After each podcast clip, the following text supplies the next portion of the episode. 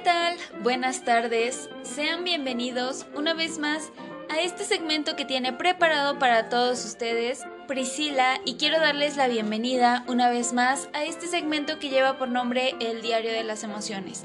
Así que bueno, recuerden que este es un segmento en donde hablamos de temas que van a estar relacionados con nuestra mente, con nuestra forma de ser, el cómo nos comportamos, cómo nos sentimos, eh, cómo interactuamos con los demás y todos estos aspectos que en general pues van a estar enfocados a nuestra salud mental.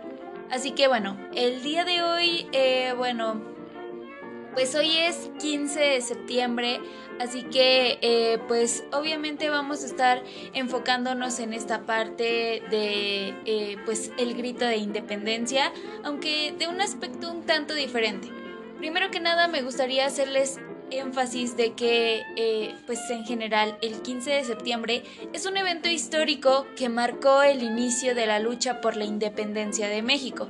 Y es que tal vez suene un tanto repetitivo, pero me parece importante conocerlo porque muchas veces nada más sabemos que tenemos que celebrar, pero no sabemos qué es lo que tenemos que celebrar eh, pues en sí. Así que básicamente el grito de independencia es uno de los eventos históricos más importantes de nuestro país, pues este marca el inicio de la lucha por la independencia de México y se, y se va a estar conmemorando cada 15 de septiembre. Como bien sabemos, el inicio del movimiento de, independencia comenzó cuando el cura Hidalgo incitó al pueblo de Dolores a levantarse en armas contra el virreinato. Entonces, pues sabemos que al convocarlos a todos a través de eh, pues sonar las campanas de su parroquia y gritando con el elocuencia los motivos por los cuales no podían quedarse esperando sin, eh, sin estar eh, pues participando en esta lucha. Es por esto que dicho evento es denominado como el grito. Así que, como bien sabemos, para celebrar este acontecimiento histórico, se lleva a cabo, pues por así decirlo, una ceremonia liderada por el presidente de la República en donde se tocan las campanas del Palacio Nacional, haciendo alusión al llamado de Hidalgo, al mismo tiempo que se ondea la bandera de México y se brindan respetos a los héroes de la patria.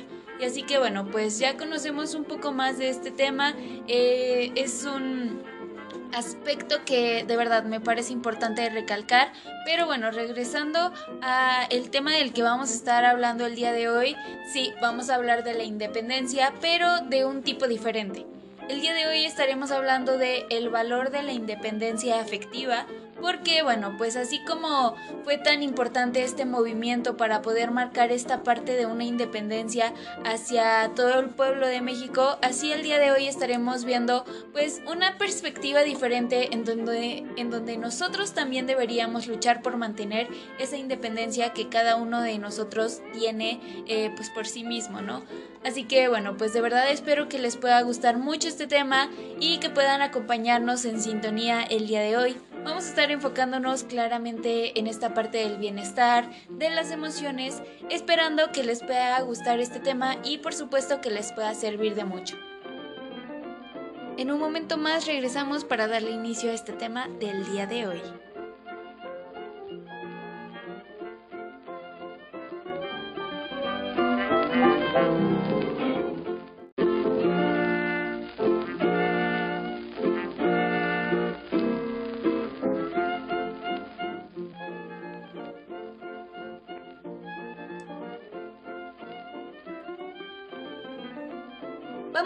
Inicio ya a este tema del día de hoy. Este tema que recuerden va a ser acerca de la independencia afectiva. Y es que eh, vamos a estar comentando, como les decía hace un momento, acerca del bienestar, de las emociones, de eh, pues el cómo aprender a manejar esta parte y principalmente estaremos revisando el valor de la independencia afectiva. Y es que no sé si eh, tengan un concepto de lo que podría llegar a ser la independencia afectiva, pero eh, bueno, pues para iniciar este tema yo les podría decir en pocas palabras que la independencia afectiva es una conquista que parte de la infancia, pero también de la autoestima, y de la autonomía emocional. ¿Quieren conocer más sobre ella? ¿Quieren saber más al respecto? ¿Realmente en qué consiste? ¿Qué eh, clase de situaciones eh, creen que se esconden atrás de este tipo de temas? Porque me parece interesante saber si alguno de ustedes ya tiene como alguna idea de lo que podría estar tratando. Principalmente es como una forma de explicarlo sería como el contrario de la dependencia emocional, ¿no? Entonces así más o menos nos vamos dando una idea porque la independencia afectiva va a estar haciendo referencia básicamente a la capacidad de una persona de ser autónomo afectivamente. ¿A qué me refiero con esto? Bueno, que las acciones de los demás no sean la base de nuestras emociones. Tenemos que ser nosotros quienes tenemos esa capacidad de hacernos sentir mejor, desarrollarnos y también de poder crecer. Por supuesto, esto no significa que las emociones y las acciones de los eh, demás nos vayan influyendo constantemente. Esto es algo totalmente natural y que nunca, de ninguna forma, vamos a lograr eh, pues que suceda. Aún así, eh, pues nosotros perderíamos esa capacidad de la empatía que, como bien sabemos, es la clave para una buena comunicación asertiva. Entonces, obviamente hay varios aspectos que van a estar incluidos en este tema entonces, el, más que no estar influidos por las acciones y las emociones de los demás, la independencia afectiva hace referencia a esa parte de la autonomía emocional, como bien lo mencionábamos. Esta, por ejemplo, nos va a estar motivando a alejarnos, eh, pues podría ser de las personas que podemos leer con una afectividad tóxica, ¿no? Y es que así nosotros constantemente vamos identificando nuevos aspectos, eh, pequeños detalles de las personas y vamos haciéndonos una idea de qué tan buenos, qué tan positivos o qué tan negativos pueden llegar a ser para nosotros. Entonces, pues básicamente es esto, es un pequeño contexto y bueno, como bien sabemos, los seres humanos tenemos esta capacidad de alcanzar un nivel muy alto de autonomía en muchas facetas. Una de ellas es la emocional. A esta autonomía van a estar contribuyendo muchas variables, siendo la independencia afectiva una de las que más influencia llegan a tener. Pero antes de seguir, precisemos.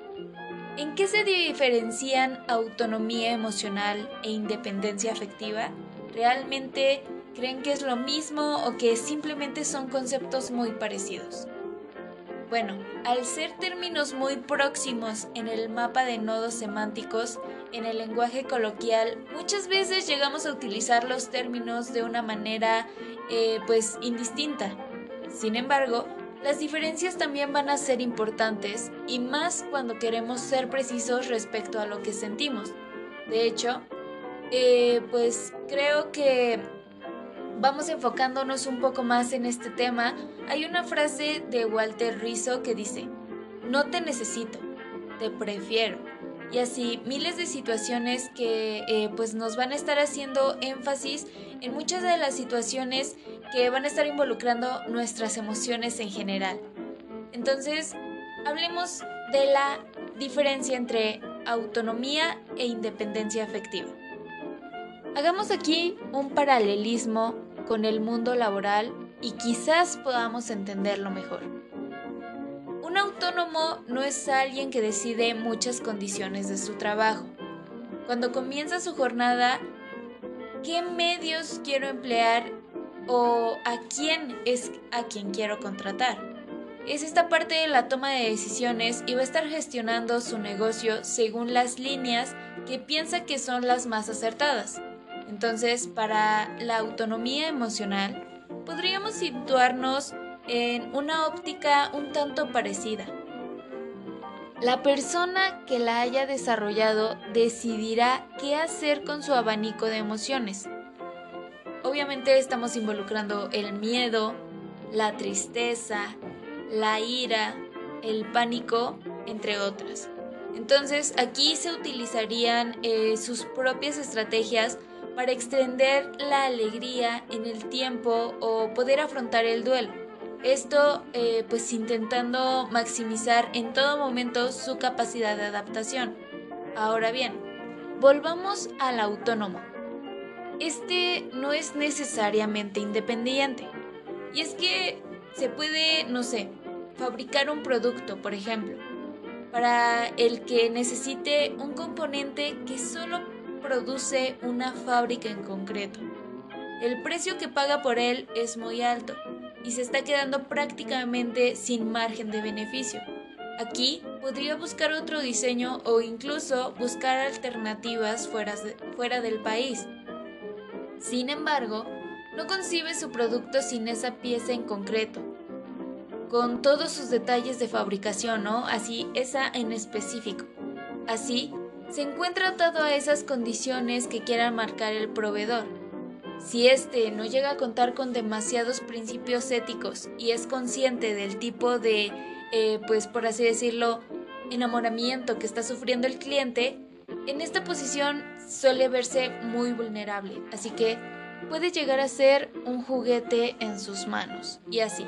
Básicamente aquí esta situación que acabo de explicar es cuando estamos dejando que otra persona tome el control de lo que está pasando con nosotros, de lo que vamos a sentir, del cómo vamos a reaccionar y básicamente la otra persona va a estar guiando nuestras conductas. Así que hay que empezar a hacer un poco más de énfasis en esta clase de situaciones porque me parecen muy comunes y que muchas veces no notamos. Pero bueno, en un momento más continuamos con más de este tema del día de hoy. Este tema que recuerden es acerca de independencia afectiva. En un momento más, regresamos.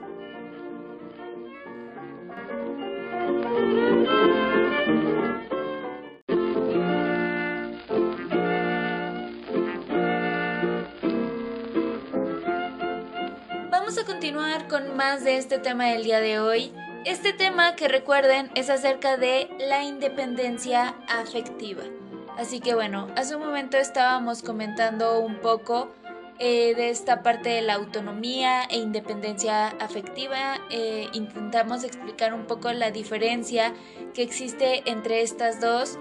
Y pues bueno, ahora eh, mencionaremos un aspecto, un punto fundamental para este tema, que son los lazos que hacen prisioneros.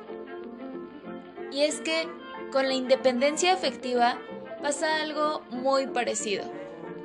Las personas en el polo contrario a esta cualidad suelen pensar que no existe mundo más allá de la persona que eligen, incluso aunque esta persona les esté causando un daño muy grande. ¿Es con ella o es la perdición? Así, una persona puede ser autónoma en la gestión de sus emociones, o sea, en el control y manejo de sus emociones, pero al mismo tiempo extraordinariamente dependiente. Y es que puede elegir qué hacer con la alegría o el dolor que le produce el otro, pero al mismo tiempo depende del otro para poder sentir. Esta es una de las razones por las que, por ejemplo, personas que consideramos muy maduras llegan a perder su autonomía emocional. Ahora bien, para poder rematar este punto, es necesario señalar que la carencia de independencia afectiva en muchas ocasiones es producto de una tentación, por así llamarlo. La autonomía emocional tiene su coste cognitivo y es que el gasto que eh, pues va a estar como cediendo ese derecho de hacernos responsables de nuestras emociones es mucho menor que el que puede tener el depositar este poder sobre el otro. Precisamente por eso es tan fácil perder esta autonomía cuando nosotros pasamos por momentos en los que nuestro nivel de energía es más bajo.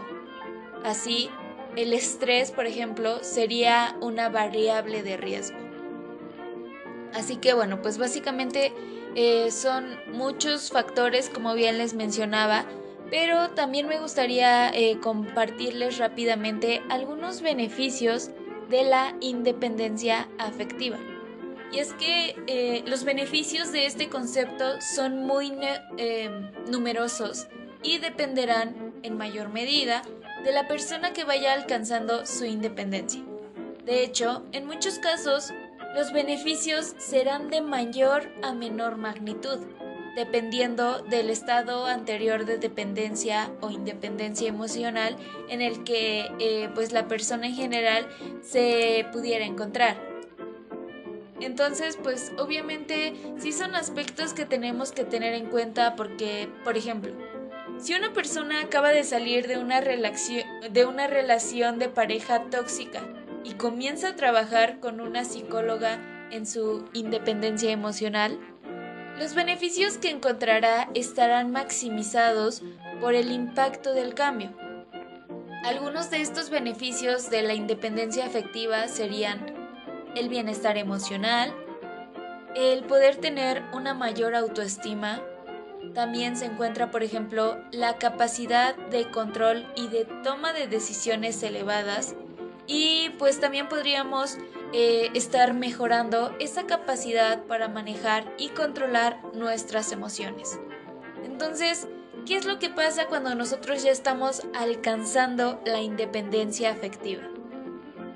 Seguro que lo que más te motiva al estar eh, tal vez escuchando este tipo de título es saber algunos tipos para acercarte a la independencia afectiva. Así que aquí se los estaré compartiendo. Son pequeños tips bastante básicos, bastante sencillos que creo que nos pueden servir de mucho. Así que como primer punto encontramos aprender a detectar las relaciones tóxicas. Y es que, bueno, ya lo hemos mencionado en otros segmentos. Esto no es un proceso fácil y en muchas circunstancias se necesita la ayuda de un profesional de la psicología para poder aprender a darnos cuenta de esas emociones tóxicas, eh, principalmente las que ya están acechando nuestras relaciones. Repito, eh, pues aquí estamos englobándonos en relaciones de cualquier tipo, relación de pareja, eh, relación con tus amigos, con tu familia, lo que nos lleva ya al siguiente punto que es desarrollar la comunicación asertiva. Así tal cual es uno eh, pues de los aspectos que van a estar ahí como ayudando a que nosotros podamos obtener nuestra independencia afectiva. Y por último, en tercer lugar, tenemos escucha tus propias emociones para aprender a manejarlas. Y es que para que nosotros podamos aprender a manejar nuestras emociones, el primer paso va a ser la independencia afectiva. Así que tenemos que darnos tiempo y aprender qué, qué eh, pues herramientas tenemos a la mano, cuáles nos sirven y cuáles no.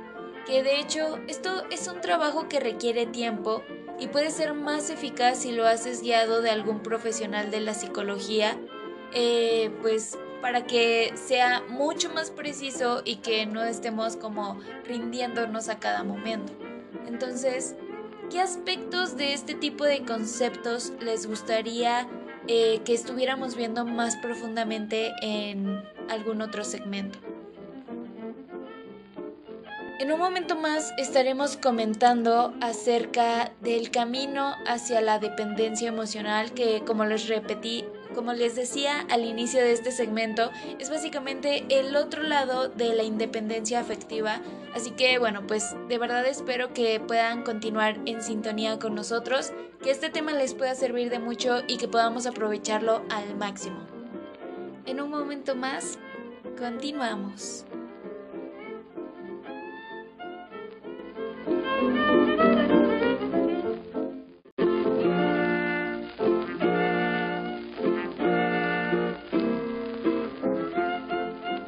Vamos a continuar con más de este tema del día de hoy, aquí en el Diario de las Emociones. Este tema que recuerden es acerca de la independencia afectiva. Así que bueno, pues a lo largo de este segmento ya estuvimos comentando varios aspectos que son fundamentales para que nosotros no dependamos eh, pues emocionalmente de las personas o de las situaciones, ¿no? Entonces, pues creo que eh, son temas que nos vienen muy bien, son temas que podemos aprovechar de diferentes maneras, pero que son muy útiles para cualquier situación que se pueda presentar en nuestra vida. Así que, eh, pues bueno, ya para concluir este tema del día de hoy, comentaremos el camino hacia la dependencia emocional. Y es que, como bien comentábamos, nuestro desarrollo está condicionado por múltiples variables. Una de ellas tiene que ver con el cómo aprendemos a relacionarnos. Así, por ejemplo, en nuestra infancia, nos hacemos una idea de si el otro, eh, bueno, pues cualquier persona indefinida por defecto es un promovedor, un demandante, una fuente de amor o tal vez de dolor. Dicho de otra manera, en la infancia nosotros solemos recibir la importancia con la que después vamos a ir, eh, pues de cierto modo, configurando nuestras expectativas. Y por esto mismo, nos comportamos, pensamos y sentimos en el mundo social. Así, Hoy sabemos que un estilo de apego dependiente será ese primer ladrillo que edifique a un adulto que se sitúe en esta posición en sus relaciones. También sabemos que una baja autoestima va a estar motivando esa necesidad de refuerzo constante del exterior, eh, pues, y en general de todo lo que está formando parte de nuestro entorno, de las personas que tenemos a nuestro alrededor, de eh, incluso las redes sociales que ahorita también pues suelen ser un tema bastante específico dentro de esta parte de la aceptación. Además, Nuestras experiencias pasadas y nuestros logros van a ir dando forma a la historia de nuestro recorrido vital que nosotros ya hemos construido y que de cierto modo pues ya manejamos.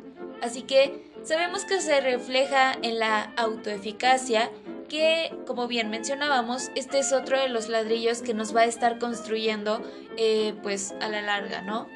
Así que una de las estrategias que más se utiliza en consulta para devolverle poder y control a la persona, que eh, bueno, pues básicamente son los mismos que ella deposita en otros, todo ese valor, toda esa motivación, todo ese respeto, tiene que ver con la reconstrucción de esta historia.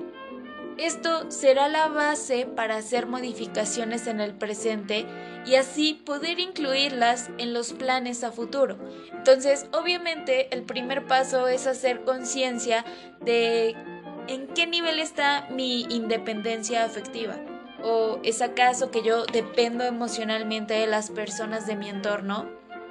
Bueno, pues de esta manera nosotros conseguimos que la persona proyecte de otra forma el cómo se ve valiéndose de la autonomía emocional para así poder posicionarse en las relaciones de una manera que sí sea realmente adaptativa y básicamente que sí sea positiva y que pueda ayudar a la persona en cualquier aspecto de su vida. Por eso, este tema, eh, pues obviamente estuvimos involucrando las emociones, porque eh, pues claramente si una persona tiene control sobre nosotros es a través de nuestras emociones y por eso también nos estuvimos enfocando en esta parte del bienestar, para que nosotros tengamos esta oportunidad de decidir realmente si yo voy a permitir que otra persona me haga daño, que eh, esté controlando el cómo me siento, el cómo voy a actuar, o prefiero yo tener el control de todos estos aspectos en mi vida. Así que bueno, básicamente eso sería todo por el tema del día de hoy, que de verdad espero que les haya gustado y que les pueda servir de mucho. Así que bueno, pues muchas gracias por habernos acompañado una vez más en esta sintonía. Eso sería todo de mi parte, deseándoles que tengan una excelente tarde, una excelente mañana o tal vez una excelente noche. Así que bueno, eso sería todo. Cuídense mucho. Hasta la próxima.